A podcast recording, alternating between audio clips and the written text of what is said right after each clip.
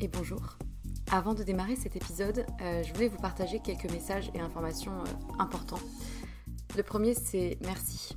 Merci, je le répète souvent, pour euh, l'oreille qui écoute. je ne sais pas si vous êtes dans le métro, dans votre lit ou en train de cuisiner, mais peu importe, merci. La seconde chose que je voulais dire, c'est que si vous me suivez sur Instagram ou que vous avez écouté certains épisodes précédents, vous savez que j'ai quitté mon emploi pour me lancer à mon compte. Euh, non pas par opposition au monde salarié, hein, mais euh, plutôt par besoin viscéral d'oser réaliser ce qui était devenu euh, une évidence, et plus précisément deux activités, avec pour fil rouge les mots. les mots qui racontent des histoires et qui sèment des idées et impacteront au moins une personne, j'espère. D'une part en tant que consultante en communication et stratégie de contenu et rédactrice SEO, du coup, mention spéciale pour les sujets autour de la santé, de la psychologie, de la nutrition et de la sexualité. Euh, et ensuite les mots pour aider d'autres personnes à rayonner euh, par des suivis personnalisés réunissant mes connaissances en psychologie et en trauma, le tout infusé par une approche globale mêlant énergétique, tantra, polarité féminine et masculine, blocage émotionnel et outils somatiques sur lesquels je me forme depuis quelques temps.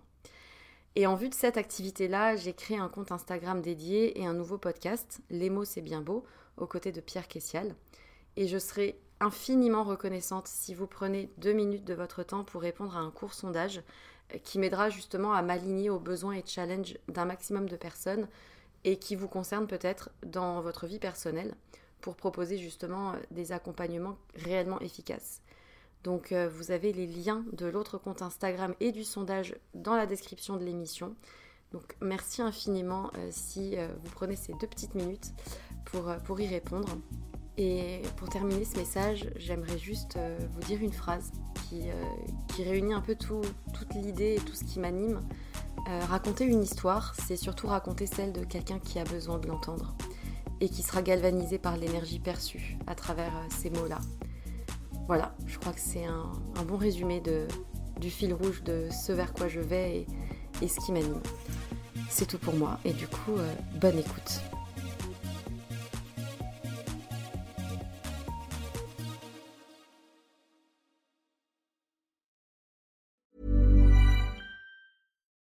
To pop the question? The jewelers at BlueNile.com have got sparkle down to a science with beautiful lab grown diamonds worthy of your most brilliant moments. Their lab grown diamonds are independently graded and guaranteed identical to natural diamonds, and they're ready to ship to your door. Go to Bluenile.com and use promo code LISTEN to get $50 off your purchase of $500 or more. That's code LISTEN at Bluenile.com for $50 off. Bluenile.com code LISTEN.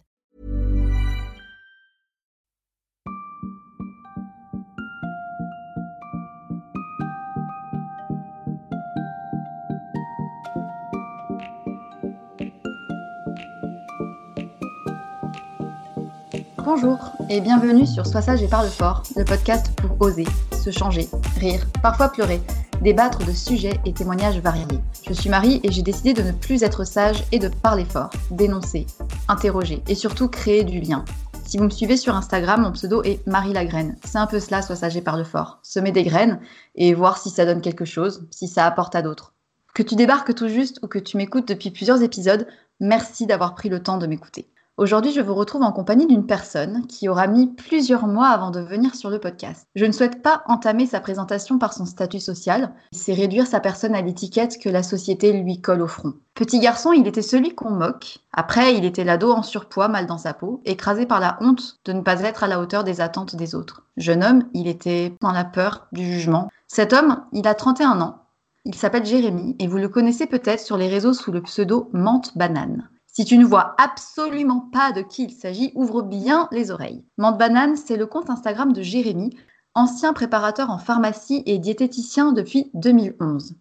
Il fait d'ailleurs partie des pauvres 5% d'hommes diététiciens sur l'ensemble de la profession. Il semblerait que l'assiette continue d'être une affaire de femmes.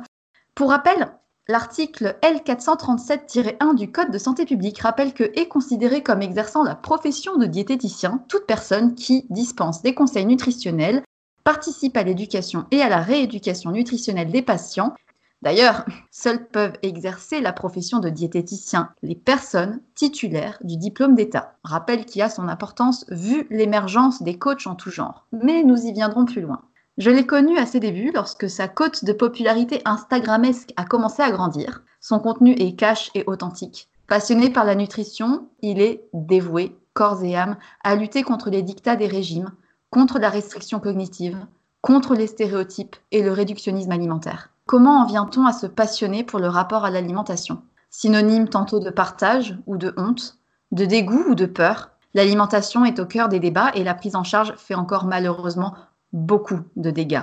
Jérémy est révolté de voir toutes ces diététiciennes proposer des programmes absurdes et voués à l'échec. Révolté de constater que les fake diètes et coachs bidons fleurissent de partout, faisant plus de ravages qu'on l'imagine, sur la santé physique, mais surtout sur la santé mentale parce que parfois les personnes les plus sensibles sont celles qui parlent aussi le plus fort avec leurs tripes. Je suis la première à penser que cette hypersensibilité est une force, mais qu'elle fait aussi de nous des êtres solitaires, bouffés par le syndrome de l'imposteur et la peur d'être abusés par les autres. Par-delà ces stories sans détour et pleines de dérision, j'ai regardé. Je ne vois pas un diététicien à grande gueule, je vois quelqu'un soucieux de bien faire. Je vois un homme tellement plus mature que la moyenne, qui a traversé des choses que seule une image Instagram ne peut pas laisser deviner.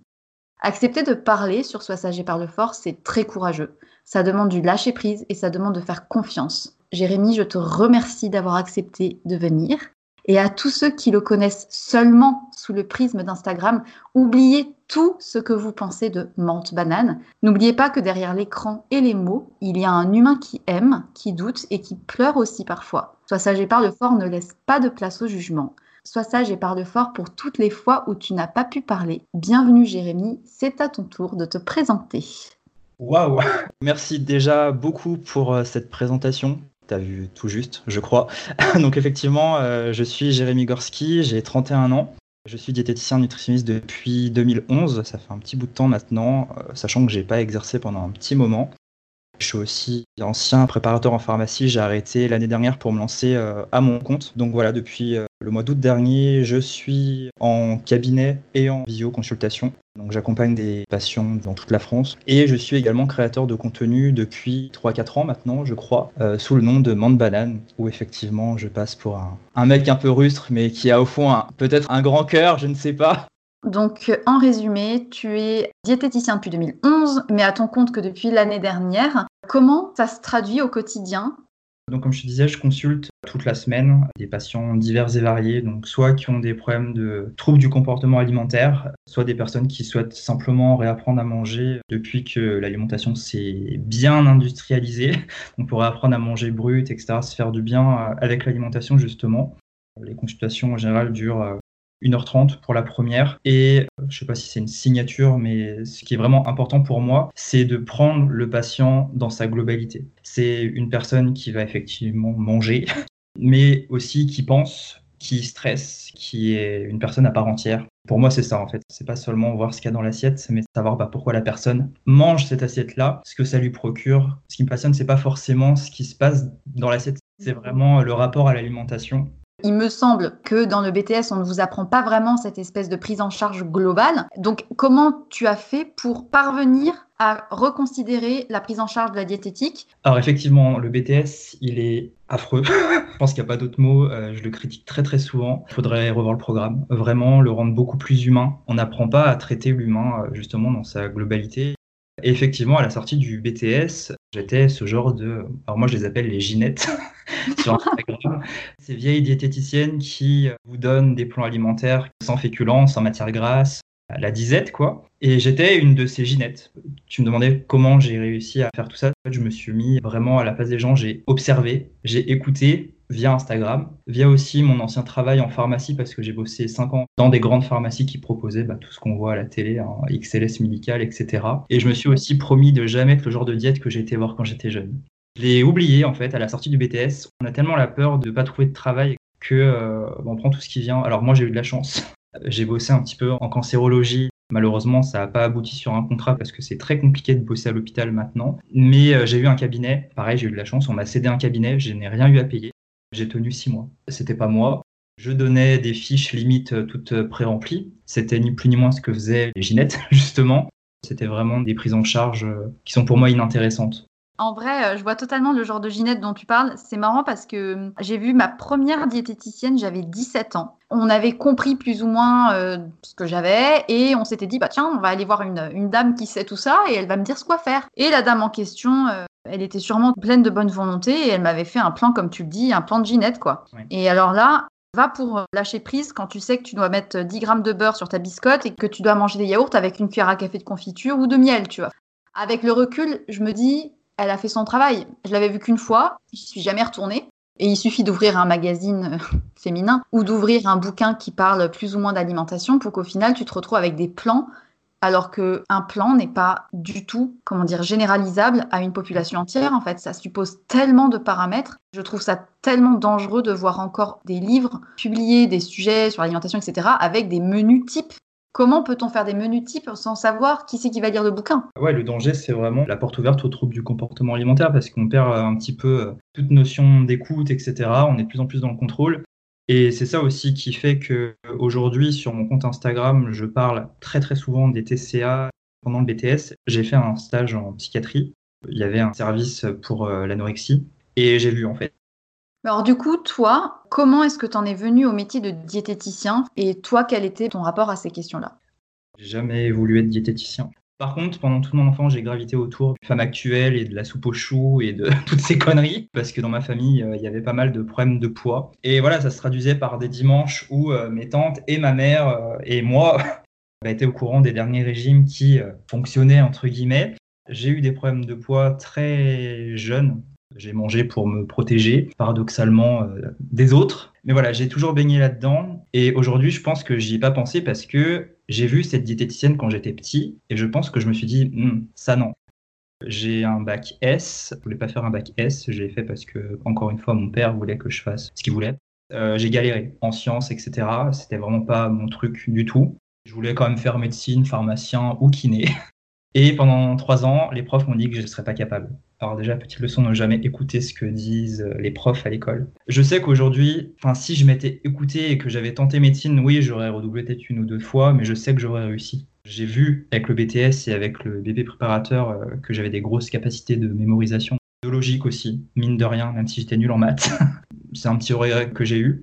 Donc voilà, j'ai eu mon bac. Après, je suis parti euh, en fac de psychologie. Ah C'était un peu des vacances. J'avoue, c'était pour euh, rattraper un petit peu l'enfer des deux ans de, lycée. En fait, un jour, j'ai été chez mon allergologue. Je suis sorti de son cabinet, je suis tombé nez à nez avec une plaque de diététicienne. Et je me suis dit, mais en fait, c'est ça. J'ai cherché deux, trois infos sur le métier. Euh, j'en avais que l'image que beaucoup de personnes ont, malheureusement, de donneurs de régime. Et je me suis renseigné, j'ai vu que bah, ça allait m'intéresser, me passionner. Et euh, bah, une semaine plus tard, j'étais inscrit, quoi. Est-ce que quelque part, tu t'es pas dit, je vais pouvoir tout savoir sur le sujet? C'est peut-être une supposition, hein, mais je sais pas. Pas que je me souvienne. Après, à l'époque, j'étais complètement sorti de mes soucis. À la fac, j'ai vécu ma meilleure vie. Honnêtement, euh, j'étais, c'est pas top de dire ça, mais j'étais libéré de mon poids. Bah, je commençais à plaire, je sortais, etc. Et la nourriture, j'y pensais plus. Et j'avais complètement détraqué mon métabolisme. Dans le bon sens, finalement. Parce que là, toutes les personnes qui ont fait des régimes n'arrivent plus à perdre. Mais en fait, euh, j'avais beau manger tout ce que je voulais, bah, je grossissais plus c'était plus un problème. Je sais pas, j'ai vu cette plaque et je me suis dit, ouais, c'est ça en fait. Sans l'appliquer à moi-même, parce que même pendant mes deux années de BTS, euh, alors franchement, à part les cours de cuisine, je cuisinais pas forcément. J'allais pas dans les magasins bio, etc. Déjà, le bio, c'était pas du tout. Il y a 9 ans, euh, on n'en parlait pas. Il y avait pas cette histoire de, de lait végétaux, de sang gluten, etc. J'ai rien changé, mais c'est juste que le sujet me passionnait. Donc tu as eu ton BTS, qui est quand même formidable parce que vu la difficulté du BTS, il faut quand même savoir que c'est le BTS le plus difficile en France. Non seulement il est dépassé, mais en plus de ça, il est difficile, ce qui est quand même un comble. Tu as eu deux stages au cours de ce BTS. Est-ce que tu en as euh, un bon souvenir? Oui et non. Il y en a un qui m'a vraiment marqué à vie. Et je pense que c'est ce qui se retrouve sur mon compte Instagram, parce que sur mon compte, je parle beaucoup des troubles du comportement alimentaire.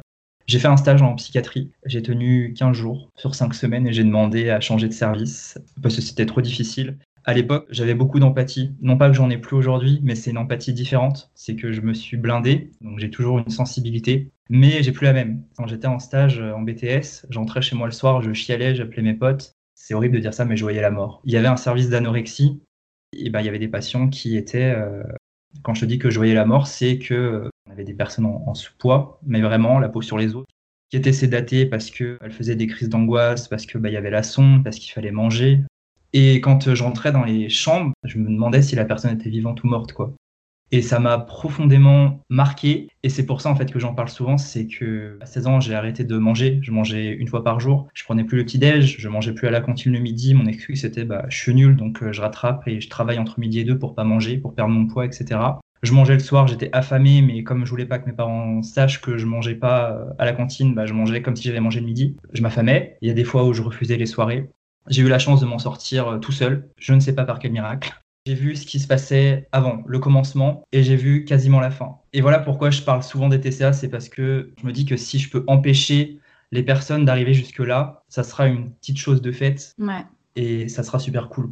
Les TCA, on pense à tort que ça concerne une minorité de personnes, mais je pense que l'alimentation nous concerne tellement au quotidien et implique tellement de choses de l'ordre de l'enfance, de la famille, des non-dits. C'est tellement émotionnel, c'est quelque chose de vital et en même temps ça implique tellement de choses que je ne serais pas surprise d'apprendre que le pourcentage de personnes ayant des troubles du comportement alimentaire marqués ou non, soit bien plus supérieur que ce que l'on pense. Parce que quand je vois rien que les petites phrases même innocemment. Mais les gens ne se rendent pas compte.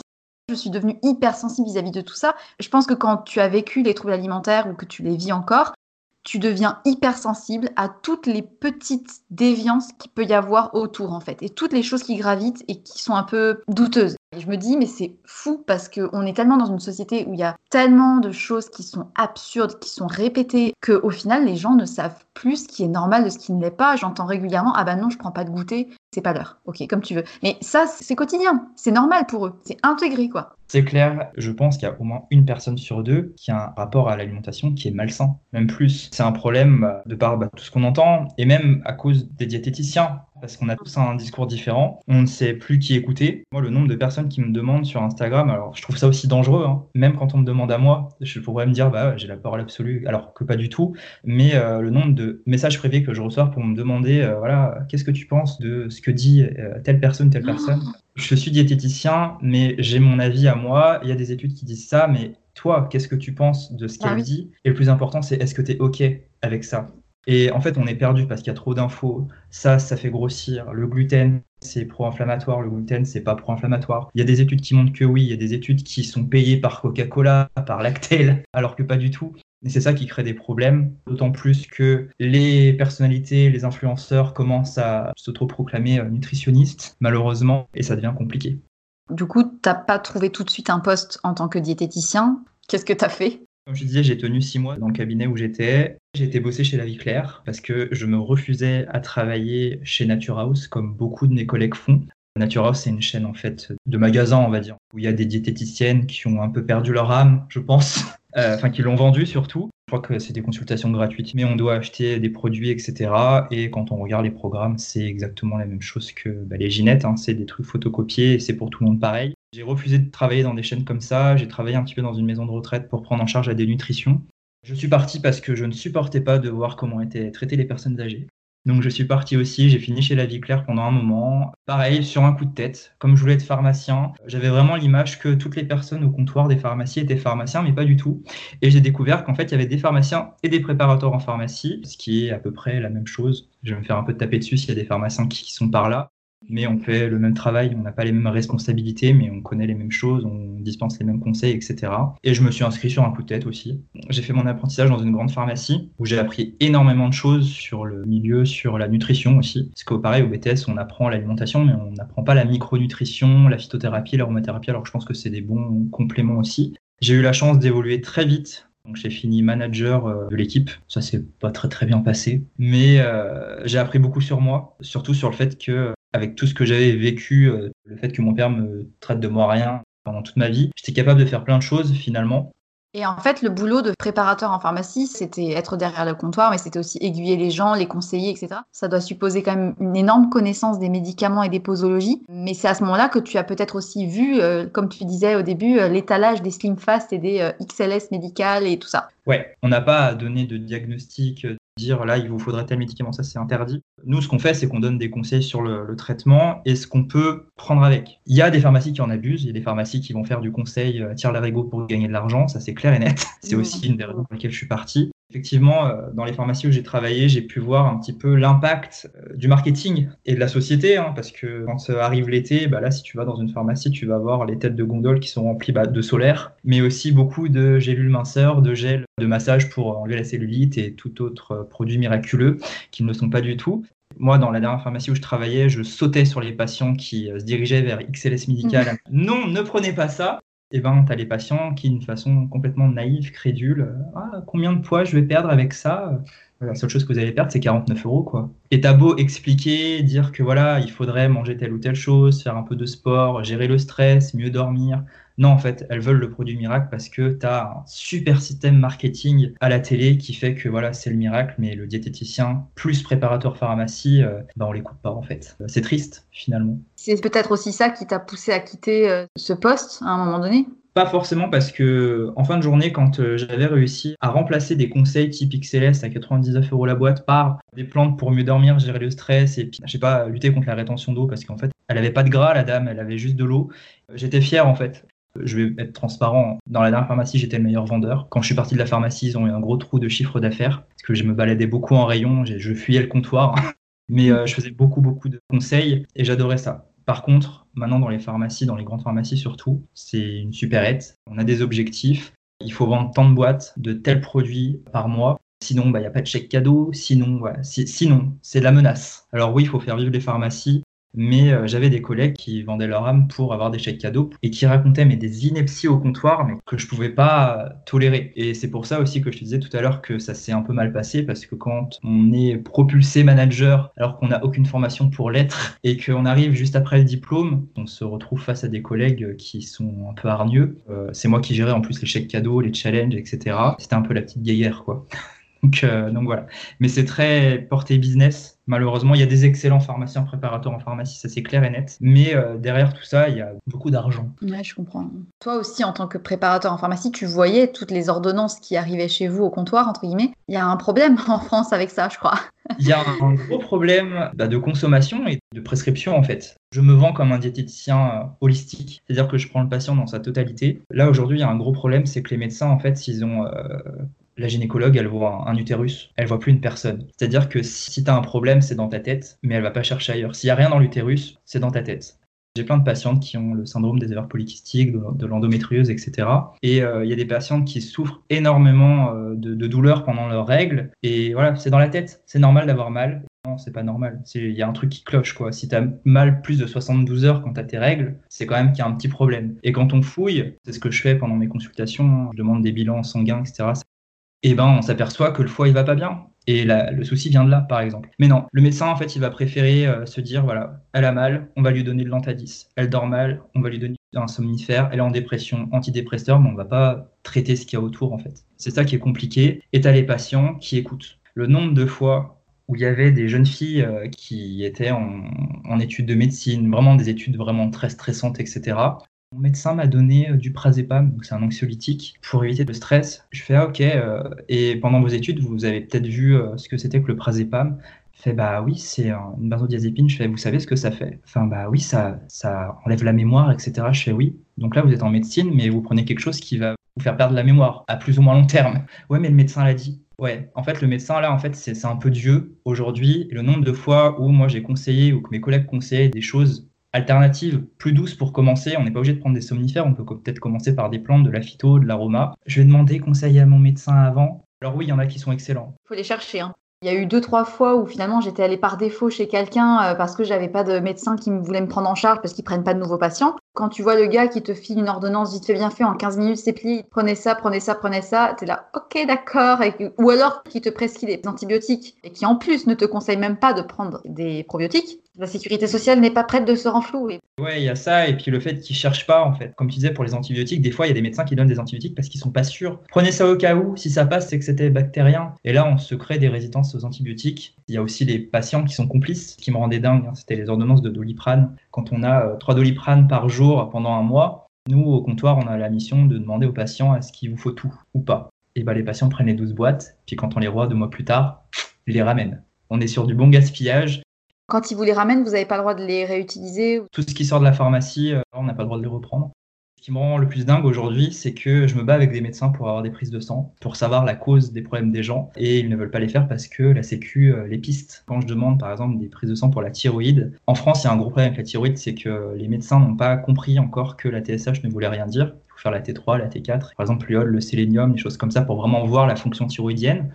Bah, les médecins ne veulent pas le faire. Il faut d'abord faire la TSH, si la TSH n'est pas bonne, on reprend rendez-vous chez le médecin et ensuite on fait la T3, T4. Pourquoi ne pas tout faire en même temps? Je ne sais pas. Mais toi, c'est un élément qui est pour toi fondamental dans tes prises en charge, c'est d'étudier vraiment le comment fonctionne la thyroïde en détail.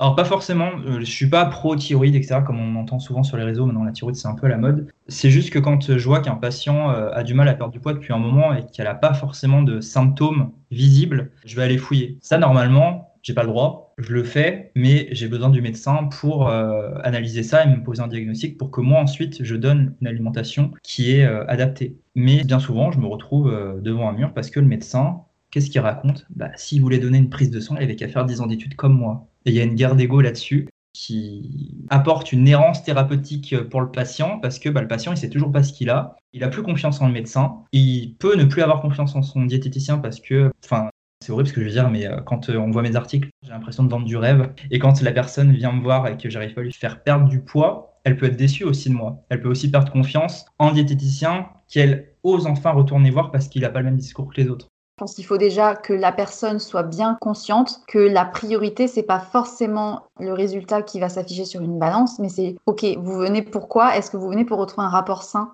oui, non. Dans ces cas-là, on avance, tu vois. Et je pense que s'ils veulent perdre du poids forcément avec un chiffre à la clé, bah c'est pas toi qu'il faut aller voir, c'est Natura House, quoi. C'est horrible, hein, mais non seulement il faudrait réformer le BTS diététique pour réintégrer toutes les connaissances que tu as pu notamment accumuler par ton diplôme en préparateur de pharmacie, parce que mhm. finalement, ce que tu as appris toi pendant tes études pour devenir préparateur en pharmacie, te servent sur le plan micronutrition, etc., des choses qui finalement ne sont pas enseignées au BTS et qui serviraient de manière euh, évidente. Et vice-versa, les médecins devraient, eux, avoir des formations beaucoup plus approfondies sur la question de la diététique. De toute façon, la prise en charge, c'est obligé qu'elle soit pluridisciplinaire. Il y a un côté psychologique, donc on devrait tous se faire suivre par un psychologue au moins une fois.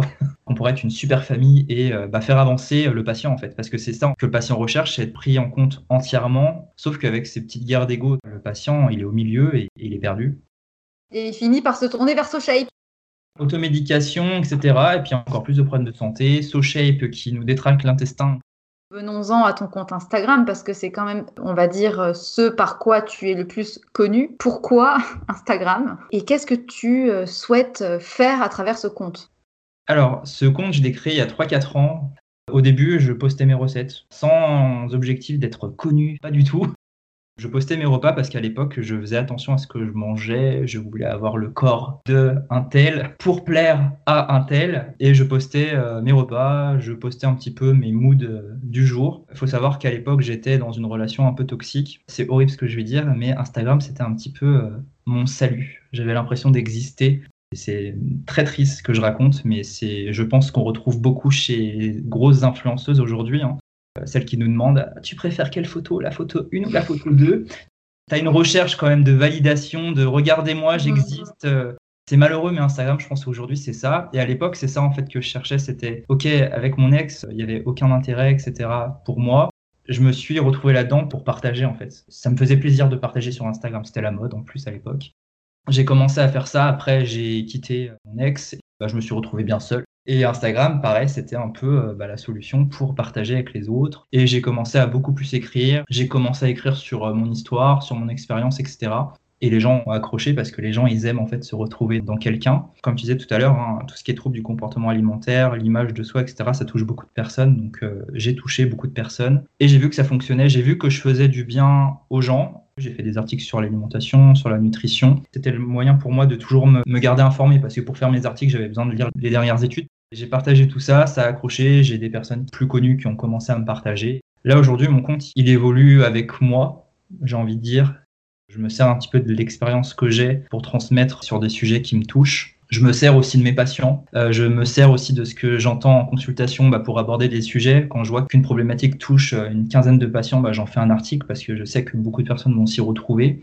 C'est aider les autres nombre de fois où je reçois des messages de merci, tu m'as éclairé sur ce sujet-là, euh, j'ai enfin mis le doigt sur ce qui me bloquait. Ça, c'est une fierté pour moi parce que bah, c'est ce que je te disais tout à l'heure. Quand je parle de TCA, c'est pour éviter justement d'aller jusqu'à l'hospitalisation en psychiatrie. Je me dis que là, peut-être, avec un de mes posts et tous mes écrits, la personne, elle va peut-être éviter cette case-là. Et c'est ça, en fait, qui fait que je continue. Et voilà. C'est vraiment ça, c'est vraiment partager euh, bah, des connaissances et euh, surtout des témoignages pour que les gens s'y retrouvent. Recruter des humains et pas seulement bah, comme les autres comptes Instagram où on voit voilà, 15 grammes de protéines, c'est euh, tant de lentilles, tant de pois chiches, ça, ça m'intéresse pas du tout. C'est pas seulement l'assiette, c'est ce qu'il y a dans la tête. Du coup, euh, tu es un petit peu à l'envers de tout ce qu'on voit encore euh, en matière de diététiciens et diététiciennes, quoique sur Instagram, les diététiciens présents sont un peu quand même dans une démarche un petit peu comme la tienne. Tu essaies quelque part de redorer l'image des diététiciennes, qui sont quand même une majorité. Comment tu es perçu par les autres diététiciens? Est-ce que tu as du soutien? Est-ce que tu échanges avec eux? Alors, honnêtement, je suis très solitaire. Enfin, je suis en contact avec 4-5 diététiciens, surtout des jeunes diététiciens souvent qui me demandent euh, des conseils, comment je vois ci, comment je vois ça, etc. Ça, c'est cool. J'ai énormément de diététiciennes abonnées à moi, mais j'ai pas forcément d'échanges plus que ça. Par contre, sur Facebook, je me fais tracher bah, de la part des Ginettes, hein, justement, parce que bah, voilà, c'est un peu le diététicien 2.0. C'est sûr que quand je critique le métier, ça passe pas. Je comprends tout à fait. C'est-à-dire que je crache sur mon propre métier pour euh, essayer de le redorer. J'arrêterai jamais de le faire parce qu'il faut justement que ces Ginettes, elles disparaissent soit elles disparaissent, soit elles changent de métier, soit euh, eh ben, elles se mettent au goût du jour, elles ouvrent des études, mais elles arrêtent de donner des TCA aux gens. J'arrêterai jamais de tracher ces gens-là, jamais, pour le coup.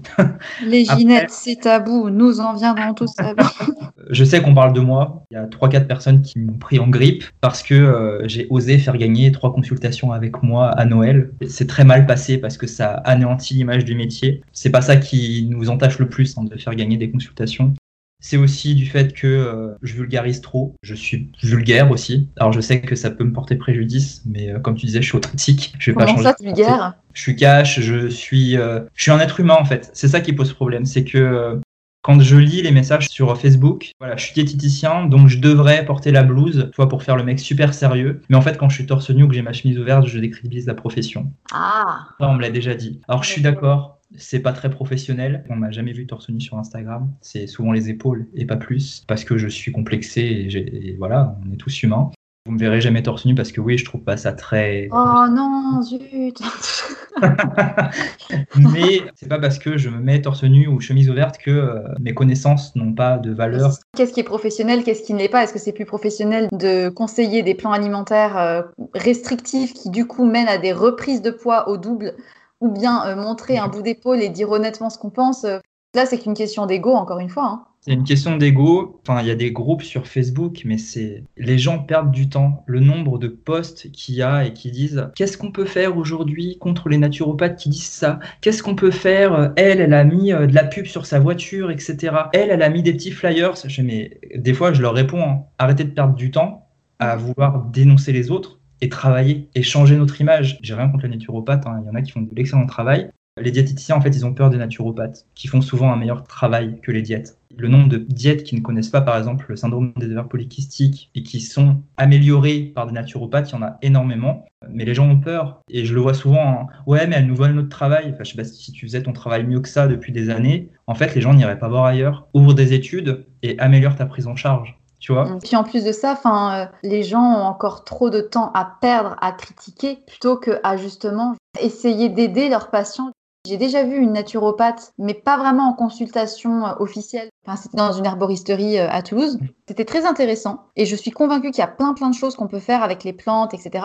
Mais j'avoue qu'il y a des choses qui me dérangent un peu dans la naturopathie au sens strict, comme dans le BTS diététique. La formation de naturopathie, il y a à mon avis des choses encore trop rigides et les vrais bons naturopathes sont ceux qui arrivent à justement prendre du recul et intégrer d'autres connaissances que celles qui leur sont fournies. Bah, tu vois, typiquement, euh, pas de fruits en dessert, euh, que des laitages de brebis. Bah, en fait, tu vois, ça encore, c'est euh, des règles qui ne sont pas forcément applicables à tous. Enfin, moi, les fruits en dessert, j'ai pas de soucis. Et en fait, c'est comme les BTS diététiques, c'est comme n'importe quel diplôme finalement.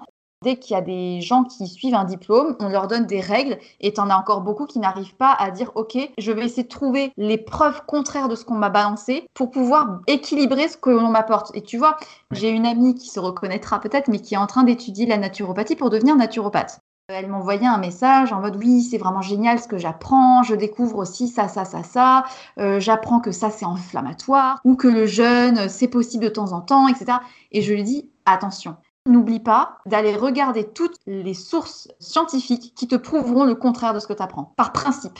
Parce que quelqu'un qui veut vraiment aller au fond des choses doit toujours aller voir ce qui se dit à l'opposé en fait pour comprendre et arriver toujours à garder du recul. Et c'est super dur parce que quand on est dans une formation où on nous balance des informations comme étant des vérités vraies absolues sur euh, des mécanismes biologiques, c'est comme ça et c'est pas autrement, c'est vrai que c'est difficile en fait. On peut avoir euh, la tendance à dire ok, bah, c'est comme ça, je prends. C'est clair. Toi, via Instagram euh, Mante Banane, tu es maintenant assez, entre guillemets, connu. Je ne sais pas quel est le seuil pour être connu sur Instagram. Je pense que tu as beaucoup de messages et que tu as beaucoup, beaucoup, beaucoup, beaucoup de gens qui te suivent. Alors, est-ce qu'ils sont tous euh, assidus? Je ne sais pas. Quels sont les avantages que tu en retires et peut-être les inconvénients? Comment tu vis en fait ce rapport à la entre guillemets notoriété? Parce que bon, la notoriété Instagramesque, c'est une notoriété assez relative, mais euh, ce que j'aime chez Instagram, c'est que c'est du partage et ça me permet de porter un peu plus loin euh, tout ce que je raconte. Donc ça, c'est plutôt cool. Après, c'est très chronophage, un peu trop chronophage, et c'est là tout le problème. C'est qu'on y passe énormément de temps.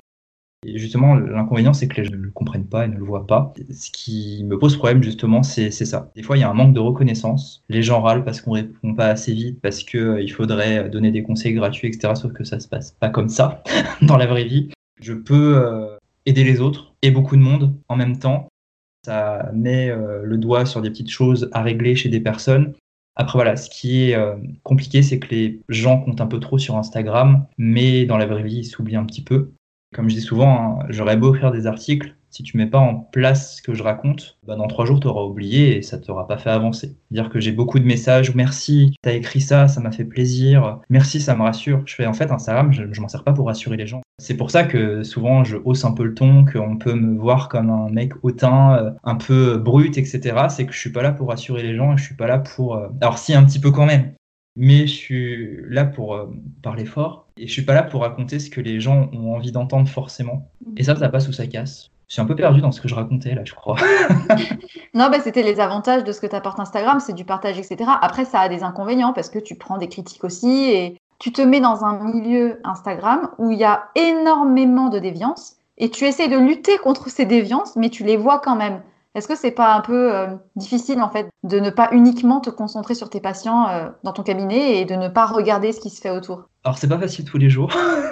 J'essaie vraiment de faire le distinguo entre ce qui se passe en consultation et ce qui se passe sur Instagram. Pour moi, c'est deux mondes différents et c'est ça que les gens aussi comprennent pas, c'est que sur Instagram, ils, ils peuvent pas me demander des conseils personnalisés. C'est illégal déjà. Après, effectivement, d'entendre tout ce que je vois sur Instagram, c'est fatigant, vraiment. Je passe mon temps depuis trois ans à raconter des choses. Souvent, je répète, hein. Je me rends compte quand je regarde un petit peu euh, mes anciens articles, je me dis, mais ça, je l'ai déjà dit en fait. Et t'as les gens qui posent la question parce qu'en fait, ils ont été remis en doute parce que André Phoenix, bah, le matin, elle mange un jus de fruits pour rattraper la part de cheesecake du soir.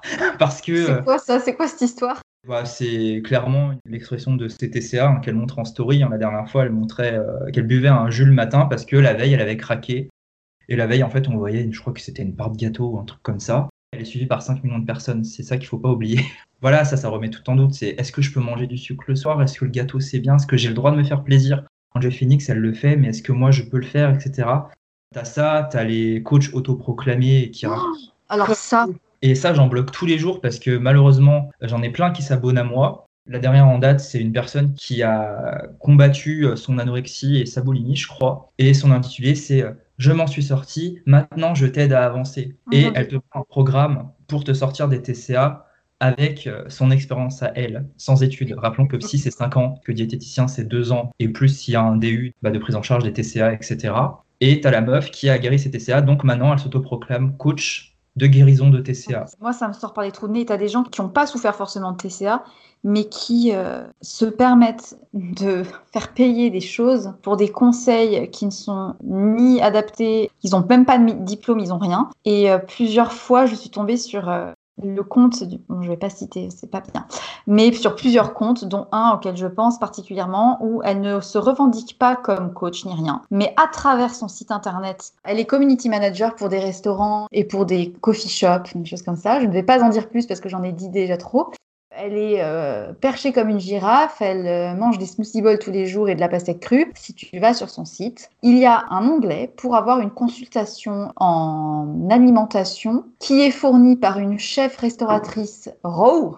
Et je sais pas ce que ça génère chez moi, mais ça génère une colère, mais je peux pas même pas te l'expliquer. C'est puni par la loi de donner des conseils alimentaires quand on n'a pas de diplôme de diététique je pense que ça me touche énormément parce que bah, tu connais un peu mon histoire et puis parce que moi aussi j'ai été dans ces services-là en tant que patiente, là où tu vois la mort en fait. Au regard de la difficulté de ce que c'est une prise en charge qui du coup euh, nécessite une équipe pluridisciplinaire et pas seulement un diététicien même le plus euh, professionnel soit-il, quand je vois la difficulté dans ces services vécus par les infirmières, les psychiatres, les psychologues, quand je vois des gens qui se permettent de gagner 90 balles pour 40 minutes à te dire qu'il faut manger des légumes crus et faire des cures de jus, je te jure que j'ai envie d'appeler, tu sais, euh, le gouvernement et dire putain, il y a des abus là. Mais tu vois, tu peux pas en fait.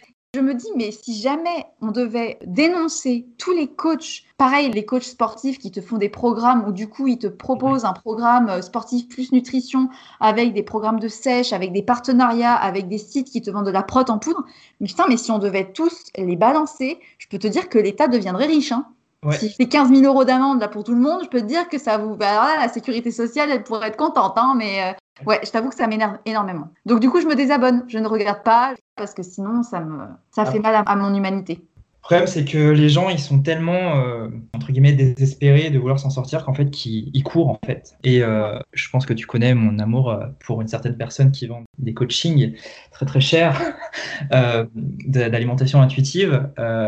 J'ai eu énormément de témoignages de personnes qui l'ont suivi, ce programme. ah ouais? sont cassés en deux, mais encore plus que ce qu'ils ne l'étaient avant de le faire pour le coup. Et ouais, c'est ça le problème, c'est qu'on les programmes c'est pas personnel, c'est pas personnalisé. Il y a des personnes qui vont foncer dedans. Euh, c'est souvent très très cher et c'est pas adapté. Tu as une personne qui a des TCA, tu vas pas te lancer dans l'alimentation intuitive si tu as des problèmes d'hyperphagie quoi. Et la personne qui vend ces programmes, elle se défend en non mais euh, le programme il dispense pas de payer un psy à côté en fait. Je fais ouais mais quand tu as claqué 600 boules dans un programme de trois semaines. En vrai j'arrive pas à avoir d'avis sur ça parce que il y a beaucoup de personnes qui maintenant voguent sur cette tendance d'alimentation intuitive. Je mhm. pense. Je pense que sur le fond, je pense que c'est quand même, c'est pas moins néfaste, mais euh, c'est plus sain de dire écoutez-vous que de balancer des programmes hyper restrictifs qui bousillent le métabolisme, tu vois c'est clair. Le problème, en fait, c'est que c'est vendu comme la solution miraculeuse. Alors, par contre, enfin, ce que les gens comprennent pas forcément, c'est que l'alimentation intuitive, c'est pas fait pour perdre du poids. Quand on fait ce programme-là, déjà, on peut pas se plaindre d'en avoir pris. Bah oui. Entre guillemets, parce que les personnes en souffrent, elles ont le droit d'en souffrir, ça c'est clair, mais mais il y a des choses qui vont pas. L'alimentation intuitive, moi, je l'apprends entre guillemets à mes patients parce que je donne pas de grammage. C'est pas intuitif parce que bah, il y a des règles c'est obligatoire quand tu as une pathologie. Tu peux pas dire à une personne qui a un SOPK, non, continue à manger du sucre, tu vas voir, ça va finir par passer, tu vas t'en passer. Non, quand tu as des troubles de glycémie, d'insuline, tu ne fais pas d'alimentation intuitive. Ce qui est problématique, c'est pas tant euh, le fait de proposer aux gens d'écouter leurs euh, sensations. Le problème est que sans diplôme de diététique, il y aura forcément des manquements et des connaissances qui ne sont pas forcément affinées pour certaines personnes. Alors peut-être que certaines personnes y trouveront leur compte parce qu'elles ont déjà de base pas forcément de TCA et qu'elles se prennent un peu trop la tête à culpabiliser après un repas et que du coup ça leur apprend à lâcher prise. Ok, dans ces cas-là, pourquoi pas? Et je pense que le rôle des diététiciens devrait être justement d'accompagner les gens vers une alimentation entre guillemets intuitive en respectant leur pathologie s'ils en ont. Parce que finalement, in fine, le travail que tu fais avec tes patients, c'est ça, c'est d'apprendre à écouter leurs sensations, leurs envies, euh, le fait qu'ils aient plus faim ou qui fait qu'ils aient faim ou pas, et de pas diaboliser des aliments. Donc c'est la même chose que tu proposes en fait. Oui, avec un encadrement. L'alimentation intuitive, c'est top. Hein. Pour le coup, ça a tout bon. C'est juste le classement en fait des 10 piliers. Le dernier pilier, c'est euh, la santé. Pour moi, il devrait être dans le top 3 ça peut créer des problèmes graves. J'ai une personne qui me racontait que euh, elle avait pris 15 euh, kilos euh, au cours du programme et qu'elle s'était pété un disque lombaire ou un truc comme ça. Attends, après la personne, si avec 15 kilos elle se pète un disque lombaire, c'est qu'il y a quand même quelque chose derrière. C'est pas que le programme, que mm. Voilà, il y a autre chose derrière, mais ça peut être dangereux de se lancer dans un programme seul. Après, on parle de ce programme-là, mais c'est pareil pour tous les programmes. Mais là où il n'y aurait pas une déviance aussi, c'est quand certains diététiciens qui ont ton diplôme font des formations à côté J'en ai vu passer, notamment tu parlais par rapport à la thyroïde. Bon, la formation euh, coûtait 800 euros, un truc comme ça. Dans le programme, tu avais notamment des conseils sur euh, fidéliser les clients. Euh. Ouais, non, c'est à poubelle. Bah ouais, mais en fait, il y a des diététiciens qui payent pour faire ça en plus, tu vois. Oui, en fait, le problème, c'est que euh, les diététiciens, c'est très difficile de se faire une clientèle, enfin une clientèle, une patientèle, ça dépend pour qui. Hein. des fois, c'est des clients, des fois, c'est des patients, ça dépend du, du, diététicien. On a beaucoup, beaucoup de mal à se faire une patientèle. On cherche tout et n'importe quoi pour se faire connaître, pour proposer quelque chose en plus, sauf que parfois bah, on fait les mauvais choix. Soit on s'en rend compte, soit on se rend compte après et, on apprend de ses erreurs et on évolue dans un autre sens. Mais euh, ouais, je peux comprendre aussi qu'on fasse des formations pour euh, donner une valeur ajoutée parce que maintenant c'est ça que les personnes recherchent. Les patients, quand ils viennent et qu'ils ont vu euh, trois diététiciens donner des fiches de régime, ils cherchent le truc en plus en fait. Et je pense que c'est pour ça que les gens viennent me voir, c'est qu'ils savent qu'il n'y aura pas cette fiche et qu'il y aura vraiment un travail euh, là-dessus. Quand tu dis qu'il y a un souci pour se faire une patientèle, c'est parce qu'il y a trop de diététiciens? Alors, il y a trop de diététiciens, et il y a des diététiciens, moi si je vais à Lyon, il y en a à tous les coins de rue. Quoi. Faire une patientèle, c'est compliqué parce qu'on n'a pas le droit de faire de flyers, on n'a pas le droit de noter son nom sur sa voiture, des choses comme ça, et c'est compliqué. Moi, la chance que j'ai, c'est que j'ai construit ma patientèle avec Instagram avant de me lancer. Et c'est ça aussi qui passe mal, c'est que voilà, je suis connu, donc euh, c'est compliqué. Pas très éthique pour certaines. Sur ton compte, tu parles aussi beaucoup d'une chose, de bienveillance envers soi-même, surtout euh, par rapport à l'alimentation. Pourquoi est-ce que ça te semble si important de rappeler que il faut être bienveillant avec son assiette? Toi, qu'est-ce que c'est ton histoire avec ton assiette et avec ton corps? Oula Ouais, c'est avec mon corps, ça a été très très très compliqué depuis tout petit. Comme je te disais tout à l'heure, j'ai pris pas mal de poids très vite. Mon père était un peu maltraitant moralement, donc j'ai mangé pour me consoler, etc. Parallèlement, il y a eu les cours de piscine, où euh, les trucs horribles, là, où on est à la queue leu pour apprendre à plonger. Et t'as le voisin de devant qui m'a pincé le nichon et euh, le, bourrelet du ventre, et euh, bah, ça m'a empêché d'aller à la piscine pendant 27 ans. Et à la plage, on m'a jamais vu torse nu. Beaucoup de complexes. Bah, au collège, j'avais plein de copains qui avaient plein de copines, puis moi j'étais le petit gros. c'est le stéréotype de la série des années 70. T'as le gros qui traîne derrière, quoi, c'était moi. Avec l'alimentation, j'ai fait des régimes, comme je disais tout à l'heure, c'était le femme actuel, c'était la soupe aux choux, et puis des fois c'était, euh, je volais les substituts de repas de ma mère. Enfin, tu vois, plein de trucs, des conneries. Après, il y a eu le lycée. Au lycée, j'ai vraiment commencé, euh, bah, c'est les hormones, hein, on a envie de plaire, etc. Vu que rien ne fonctionnait euh, particulièrement, donc j'ai arrêté de manger tout simplement. Ça a fonctionné, j'ai perdu 25 kilos en 6 mois hein, avec des problèmes de santé qui vont avec. Aujourd'hui, je peux, je peux jouer de la musique avec mes poignets tellement mes os craquent. Donc voilà, je suis sorti, je ne sais pas comment de tout ça. Peut-être que en fait je m'en suis sorti parce que j'ai eu le poids que je voulais. Ça n'a rien changé. J'étais toujours complexé, hein, parce que quand tu perds 25 kilos en 6 mois, bah, tu as de la peau qui pend. Euh, bah, niveau complexe, c'était pas forcément ça. Je suis gay. C'est à la fac que je l'ai enfin, découvert, entre guillemets, hein, parce que je le savais depuis longtemps, mais c'est là que c'est apparu vraiment. Le rapport aux autres, rapport au corps, très compliqué. Tu avais conscience à l'époque que ça ne menait à rien ou tu étais vraiment convaincu que ce que tu faisais, ça allait forcément euh, résoudre tes problèmes? Pour moi, je voulais être baraqué, ça allait m'ouvrir toutes les portes. Euh, et je pense que c'est le cas de beaucoup de personnes sur les réseaux sociaux notamment. Si par exemple on va prendre, je sais pas, Justine Galis, super bien foutue, musclée, qui a une jolie maison, une belle entreprise, etc. J'ai l'impression que les gens se disent, voilà, si je fais plein d'efforts pour avoir son corps, je vais avoir sa vie. Alors pas du tout. Mais j'avais vraiment euh, ce besoin d'être quelqu'un d'autre pour plaire, pour réussir ma vie, etc. Et voilà, après, il faut savoir que dans le milieu gay, euh, si t'es pas baraqué, fit, etc., euh, t'es es gros. Je sais pas comment, mais j'ai jamais été très célibataire euh, à partir de la fac. Mais j'avais quand même ce problème, c'est que quand je faisais l'amour, que je baisais avec quelqu'un, enfin c'était limite dans le noir, quoi, ou c'était des excuses. J'avais fait une IGTV là-dessus sur Instagram. C'est que la dernière fois que ça arrivait, c'était dans le sud. J'ai voulu m'amuser avec un inconnu ou protégez-vous s'il vous plaît. Je lui ai sorti mais l'excuse la plus bidon. Je lui ai dit attention, j'ai pris un coup de soleil mortel, je vais pas enlever mon t-shirt. Bon, déjà, même si tu avais encore des problèmes de poids, ça serait pas une bonne excuse. Mais en plus de ça, tu n'as plus du tout de problème de poids. Enfin, es normal, tu es tout à fait bien proportionné. Enfin, normalement, tu as tes deux jambes et tu as tes deux bras. Et pourtant, tu continues d'être marqué par ça. Ouais, c'est resté jusqu'à 27 ans et encore aujourd'hui, hein, ça serait mentir de dire que tout va bien, que je fais un défilé torse nu sur la plage. Hein, c'est pas le cas du tout. Ce moment-là qui m'a marqué, c'est quand j'ai dit au mec, euh, ouais, je vais garder mon t-shirt parce que j'ai pris un coup de soleil, ce qui était complètement faux. Tout ça parce que je voulais pas qu'il me voit torse nu. Je me suis dit, putain, mais t'as 27 ans, où tu vas là Et c'est là, en fait, que la bienveillance, elle arrive.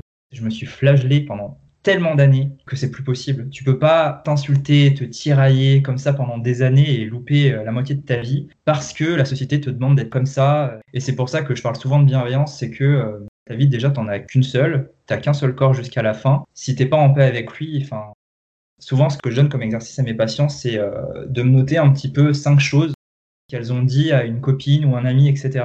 Si je te disais, ton dimanche, tu l'as passé à faire plein de tâches de ta to-do list, mais t'es fatigué, là je vais te dire, ouais, t'aurais peut-être pu te trop poser, regarder un épisode sur Netflix, et puis boire un smoothie, et puis euh, prendre du temps pour toi. Mm.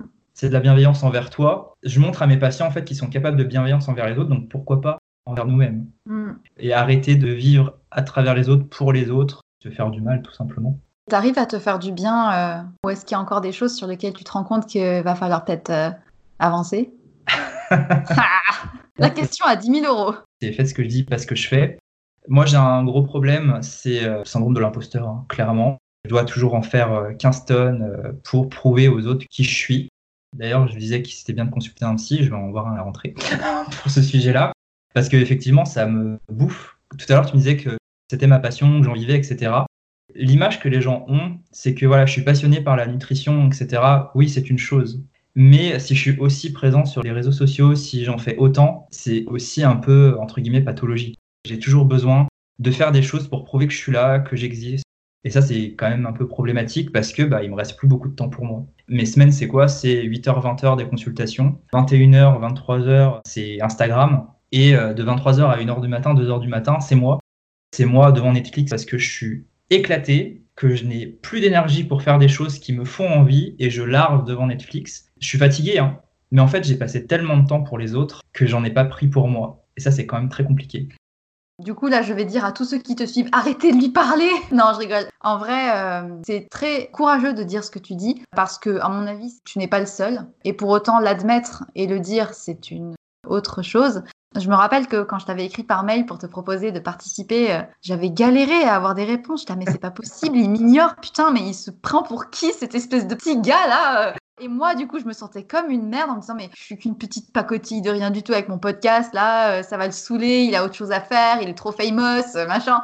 Et puis, tu vois, j'ai réfléchi, j'ai regardé et tout, et en fait, je me suis dit, mais putain, ce mec, il est. Enfin, je vis un peu la même chose que toi, tu vois, je me dévoue à plein de choses dans toute la journée et à la fin de la journée, je suis épuisée, je me couche tard parce que du coup, le peu qui me reste de temps, je peux plus rien faire de grand chose, tu vois. Donc, euh, je pense qu'en fait, euh, Instagram ou les réseaux sociaux, ou en tout cas le fait de devoir prouver des choses, produire des choses et être dans l'urgence de faire et de donner aux autres non pas parce qu'on est euh, des immensités de générosité, ce qui est peut-être le cas, mais c'est surtout aussi parce qu'on a un énorme besoin de la validation et de rassurance parce qu'on a peut-être manqué. Enfin, j'ai eu du harcèlement scolaire, j'ai eu d'autres choses. Donc, euh, je remercie ta franchise parce que c'est pas forcément euh, évident. Je trouve que c'est important de le souligner, de dire qu'en fait, ce qu'il y a sur les réseaux, l'image que tu peux donner du mec qui va bien, qui donne des conseils, qui fait ses contenus rigolos, bah en fait, ça te bouffe une énergie mentale énorme. Les gens, eux, ils ont fini leur journée, ils sont là à geeker sur Instagram et ils attendent juste que tu leur répondes et que tu leur répondes. Mais en fait, toi, derrière, tu as le risque aussi de t'oublier un peu à, force de, donner trop aux autres. Résolution de septembre. Mais du coup, tu une communauté quand même très féminine. Est-ce que tu te considères comme féministe? Ça paraît, c'est le sujet un peu sensible. Chaque fois où j'ai dit que j'étais féministe sur Instagram, j'ai eu les militantes féministes euh, extrémistes qui sont venus me dire non mais euh, déjà t'es un homme, t'as pas à dire euh, que t'es féministe. Il y a des gros amalgames. Alors oui, je m'estime féministe à mon niveau, mais c'est un peu entaché par vraiment les féministes un peu extrémistes qui déjà me disent que je peux pas l'être parce que je suis un homme. Le truc c'est que euh, j'ai l'impression qu'il y a certaines féministes qui vont au-delà de ça. Quand on vient me dire que je suis un homme donc j'ai pas à l'être, déjà elles perdent un allié des hommes féministes, c'est indispensable en 2020 parce que on va pas se mentir, c'est les hommes qui ont un pouvoir beaucoup plus fort dans les médias, dans euh, l'Assemblée, etc. C'est des hommes qu'on voit la plupart du temps. Si tu des mecs qui euh, s'insurgeaient devant les connards qui rabaissent les femmes, ça serait des super alliés. Moi, après, je m'estime euh, féministe. Il y a des personnes qui viennent m'attaquer pour dire je suis diététicien, tu fais perdre du poids aux autres, tu ne peux pas être féministe. Il y a un amalgame de fou c'est-à-dire que si je veux faire perdre du poids aux femmes, c'est pour qu'elles rentrent dans le cadre de la société. Et donc, je ne peux pas être féministe parce que je veux faire maigrir les femmes pour se rapprocher du modèle qui plaît au patriarcat. Si une femme est en mauvaise santé parce qu'elle est en surpoids ou qu'elle souffre d'une maladie qui fait qu'il faut qu'elle perde du poids un petit peu, bah en même temps, euh, santé quoi. C'est ça. Le pire pour moi, c'est pas ça. C'est que ça veut dire que les femmes, elles sont assujetties aux hommes. J'ai l'impression en fait que certaines féministes mettre toutes les femmes dans le même panier. C'est-à-dire que si une femme veut perdre du poids, c'est pour plaire aux hommes. Sauf qu'elles se disent pas qu'il y a des femmes qui sont totalement émancipées du regard des hommes, de la société. J'ai l'impression qu'elles se disent pas que certaines femmes n'en ont rien à foutre, mais qu'elles veulent juste prendre soin de leur santé. Du coup, effectivement, tu as quand même une majorité de femmes qui te suivent parce qu'on est encore dans une société où les questions de l'assiette, de qui les prépare et tout ce qu'il y a dedans, c'est encore très féminin, quoique sur le délire des sportifs et des mecs, euh, machin, à mon avis, on est aussi dans un gros délire. Je voulais revenir sur une question qui me vient là. Tout à l'heure, on parlait des diététiciens, des gynettes. Est-ce que tu as déjà essayé de te révolter contre ces personnes-là d'une manière ou d'une autre? Est-ce que tu as déjà essayé de les faire changer? Si tu as pu échanger avec euh, ces personnes-là, est-ce que tu les as dénoncées? Je ne sais pas si c'est possible. Alors, je pense pas que ça soit possible parce que chacun est libre d'exercer comme il le souhaite. Elle a son diplôme. Je dis souvent sur mon compte Instagram, ça passe pas forcément à chaque fois. On est 100% responsable de sa vie, de ses choix. Elles sont 100% responsables de ce qui sort de leur bouche et de leur cabinet. Et si elles sont pas capables de se remettre en question, en fait, c'est leur faute. J'estime que j'ai pas à perdre mon énergie pour essayer de les faire changer. En fait, moi, je fais mon taf. J'améliore avec mon compte Instagram l'image du diététicien et les personnes de plus en plus me disent ah est-ce que tu as le contact d'une diététicienne holistique? Et là en fait je suis en train de promouvoir à mon petit niveau le diète 2.0 mais j'estime que c'est pas à moi de perdre de l'énergie pour leur dire attention ça c'est pas cool ce que tu fais. Souvent les génettes elles ont 60 ans.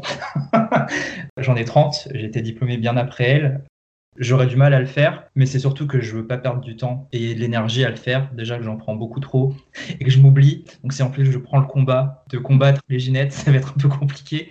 Moi, mon but, c'est vraiment de promouvoir le métier de diététicien 2.0. C'est horrible ce que je dis. Hein. Il y en a qui seront évaporés grâce à ça. Et c'est tant pis pour elles. Elles sont 100% responsables du travail qu'elles fournissent. Si elles ne veulent pas se mettre à la page, se remettre en question, tant pis. Si je suis vraiment ancré dans mes pensées et qu'il y a un autre mouvement qui se crée et que je suis ancré, c'est pas grave, ça sera ma faute. C'est à moi d'avoir un esprit critique sur mon travail actuel, peut-être le modifier avec les nouvelles études. Mais si j'ai pas envie, bah tant pis. Si je m'évapore et que je perds ma patientèle et que j'ai plus de travail, bah ça sera ma faute.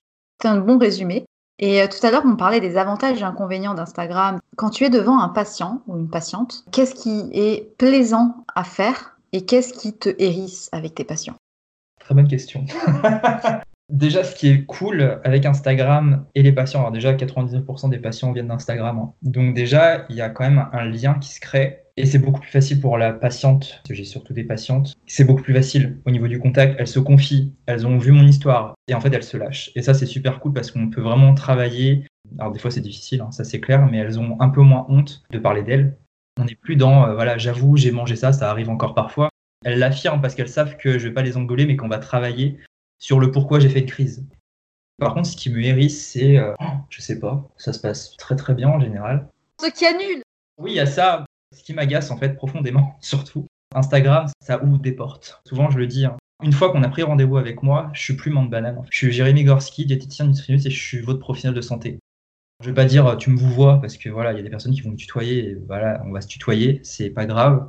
Mais parfois, c'est vraiment, voilà, je suis ton pote, quoi. Et dans une prise en charge, ça peut être compliqué. Et je pense qu'il y a quand même une distance à mettre entre euh, l'Instagrammeur et le diététicien du cabinet. Et ça, ça peut avoir tendance à m'agacer, mais c'est pas dans le sens comportement du patient, mm. mais c'est, euh, voilà, je t'envoie un texto à 22h, euh, enfin, comme si on était potes, quoi. Je pense qu'à partir du moment où tu donnes beaucoup derrière un écran, il y a des barrières qui se franchissent facilement par erreur. Et c'est très compliqué, même, je pense, en tant que, justement, personnalité publique, d'arriver à garder cette barrière. Je n'ai pas le nombre d'abonnés que tu as, heureusement. Enfin, genre, je serais paniquée. Mais oui, c'est compliqué d'exiger une barrière que toi-même, peut-être, parfois, tu as du mal à mettre. J'arrive quand même. Quand euh, je suis en consultation, j'oublie Instagram. Pour moi, c'est deux mondes différents. J'ai 64 000 abonnés, ça me. Soit c'est que je réalise pas, mais ça me fait pas peur plus que ça. J'arrive à poser des limites. Je bloque une dizaine de personnes par jour. Hein. What? Pourquoi? Tu te fais agresser? Alors, soit je me fais agresser, soit c'est la police d'Instagram, hein, euh, comme on avait pu en discuter euh, quand on me voit dans mon bain. Il y a des gens qui vont me dire Ah, t'es pas écolo, etc. J'ai pas besoin de donneur de leçons. Maintenant, je perds plus de temps. Les commentaires négatifs, euh, les messages négatifs, c'est poubelle, direct. Boum Boum Les messages, quand on reçoit comme ça, c'est un peu blessant. Maintenant, ça me fait plus rien et je prends même plus le temps d'être touché, en fait. T'as bien raison. Comment tu te vois dans 15 ans? Très bonne question. Chef d'entreprise, avoir une famille surtout et une maison dans le sud. J'aimerais bien mettre mon grain de sel dans ce qu'on apprend euh, aux futurs diététiciens. Ça, ça serait plutôt cool.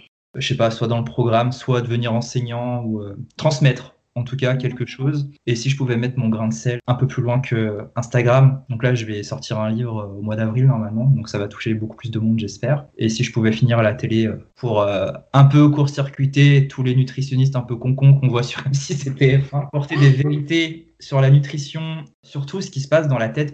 Les émissions, c'est tout le temps sur comment maigrir, qu'est-ce qui fait grossir, mais on parle jamais de tout ce qui se passe dans la tête en fait. Et ça, ça manque. On se voit dans quelques années peut-être. Et si jamais tu réformais le BTS diététique, ça serait carrément canon. Enfin, je sais pas qui c'est qui gère ça, mais il va falloir leur en parler. Et du coup, euh, tu te verrais donc euh, avec une famille, peut-être papa? Ça, c'est le rêve absolu. C'est peut-être aussi pour ça que les enfants, ça me touche beaucoup. Quand vous me voyez péter un câble, c'est souvent parce qu'il y a une histoire de gosse derrière. Et re-répéter aux femmes qui te suivent et qui souvent te disent tu ne peux pas savoir, tu n'as pas d'enfant, de penser à deux fois avant de dire ce genre de choses. Ça serait bien. C'est mon cas, hein, parce que je suis gay c'est très compliqué d'avoir un enfant. Mais il faut pas oublier que quand elles disent ça, ça touche aussi bah, les femmes qui ne peuvent pas en avoir, celles qui ont perdu leur enfant, celles qui ont des pathologies où c'est très très compliqué. Mais même, c'est pas parce que j'ai pas d'enfant que j'ai pas fait d'études, que j'ai pas l'expérience du terrain. Souvent, on m'attaque là-dessus parce que je parle du temps des mamans. Quand on me dit oui, j'ai des enfants, j'ai pas le temps, non, c'est pas que t'as pas le temps, c'est que tu le prends pas. Et je vais dire un truc horrible. On est là pour parler fort. Du temps, ça se prend. Quand on n'a pas une situation qui fait qu'on peut avoir des enfants, peut-être que c'est pas le moment, peut-être qu'il faut attendre à deux fois. Maintenant qu'on parle des enfants, justement, est-ce que euh, tu reçois des enfants?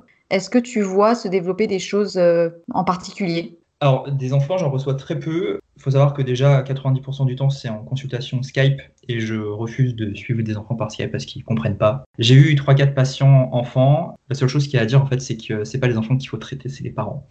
C'est pour ça que je m'enflamme un peu sur les réseaux sociaux, c'est que les TCA, vraiment, très souvent, c'est induit par les parents qui reproduisent soit des schémas, soit qui font les choses, on va pas dire qu'ils les font mal, mais peut-être qu'ils se trompent. La chose que je vois de plus en plus, c'est que c'est souvent les parents qui créent les troubles du comportement alimentaire chez les enfants. Je suivais un enfant qui a 8 ans, je crois.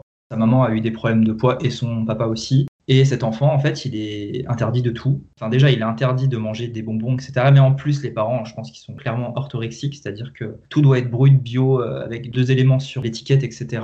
Et en fait, ils sont en train d'inculquer ça à l'enfant, et l'enfant a 8 ans. En consultation, il vient me dire que les pâtes font grossir, quoi. Tout à l'heure, je te disais que des fois, mes émotions, elles vont au-delà c'est que des fois, ouais, je m'énerve en consultation parce que ça me touche tellement que je sors de mes gonds et que bah, les parents, je les revois pas. Déjà parce qu'ils sont vexés et de deux parce que je les mets devant un fait accompli. C'est-à-dire que par exemple, l'enfant de 8 ans, à son père, je lui dis pour la prochaine fois, vous lui achetez un paquet de petits écoliers, une bouteille de coca et je veux que ça soit dans le frigo et dans le placard tout le temps.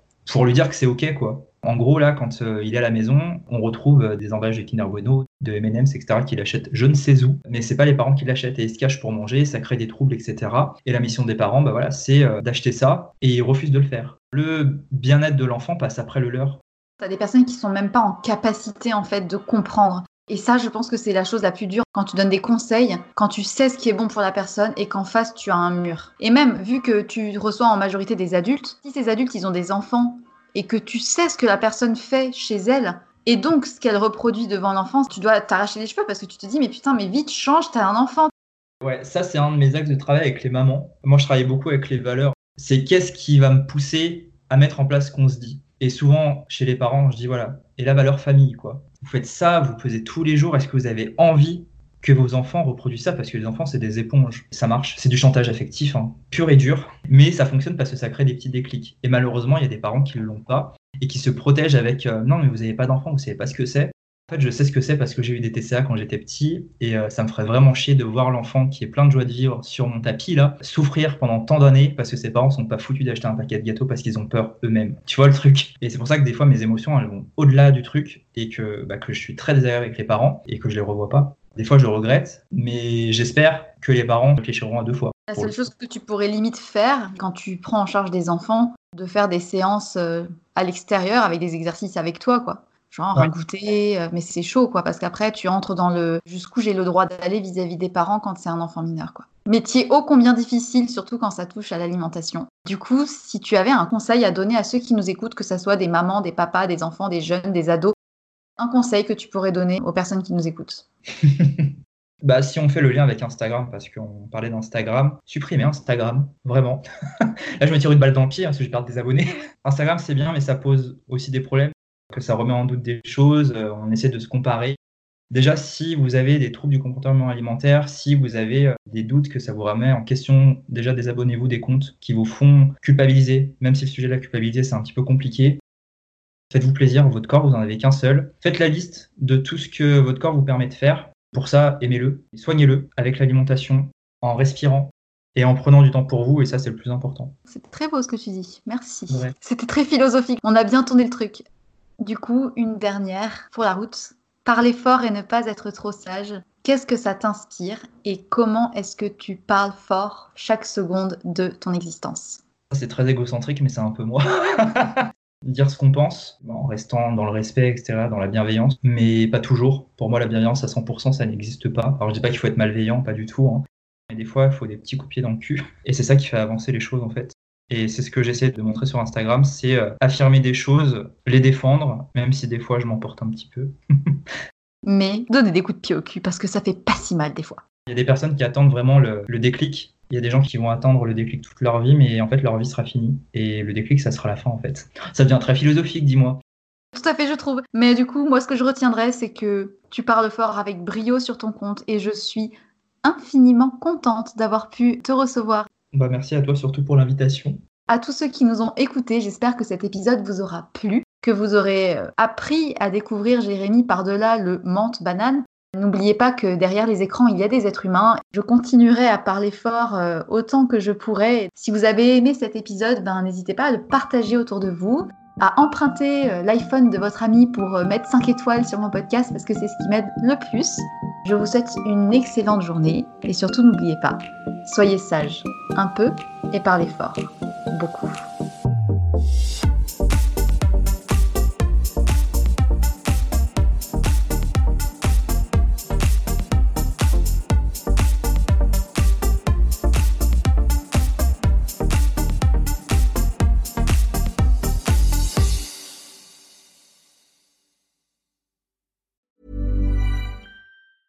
Planning for your next trip? Elevate your travel style with Quince. Quince has all the jet setting essentials you'll want for your next getaway, like European linen, premium luggage options, buttery soft Italian leather bags, and so much more. And it's all priced at 50 to 80% less than similar brands. Plus, Quince only works with factories that use safe and ethical manufacturing practices. Pack your bags with high-quality essentials you'll be wearing for vacations to come with Quince. Go to quince.com slash trip for free shipping and 365-day returns.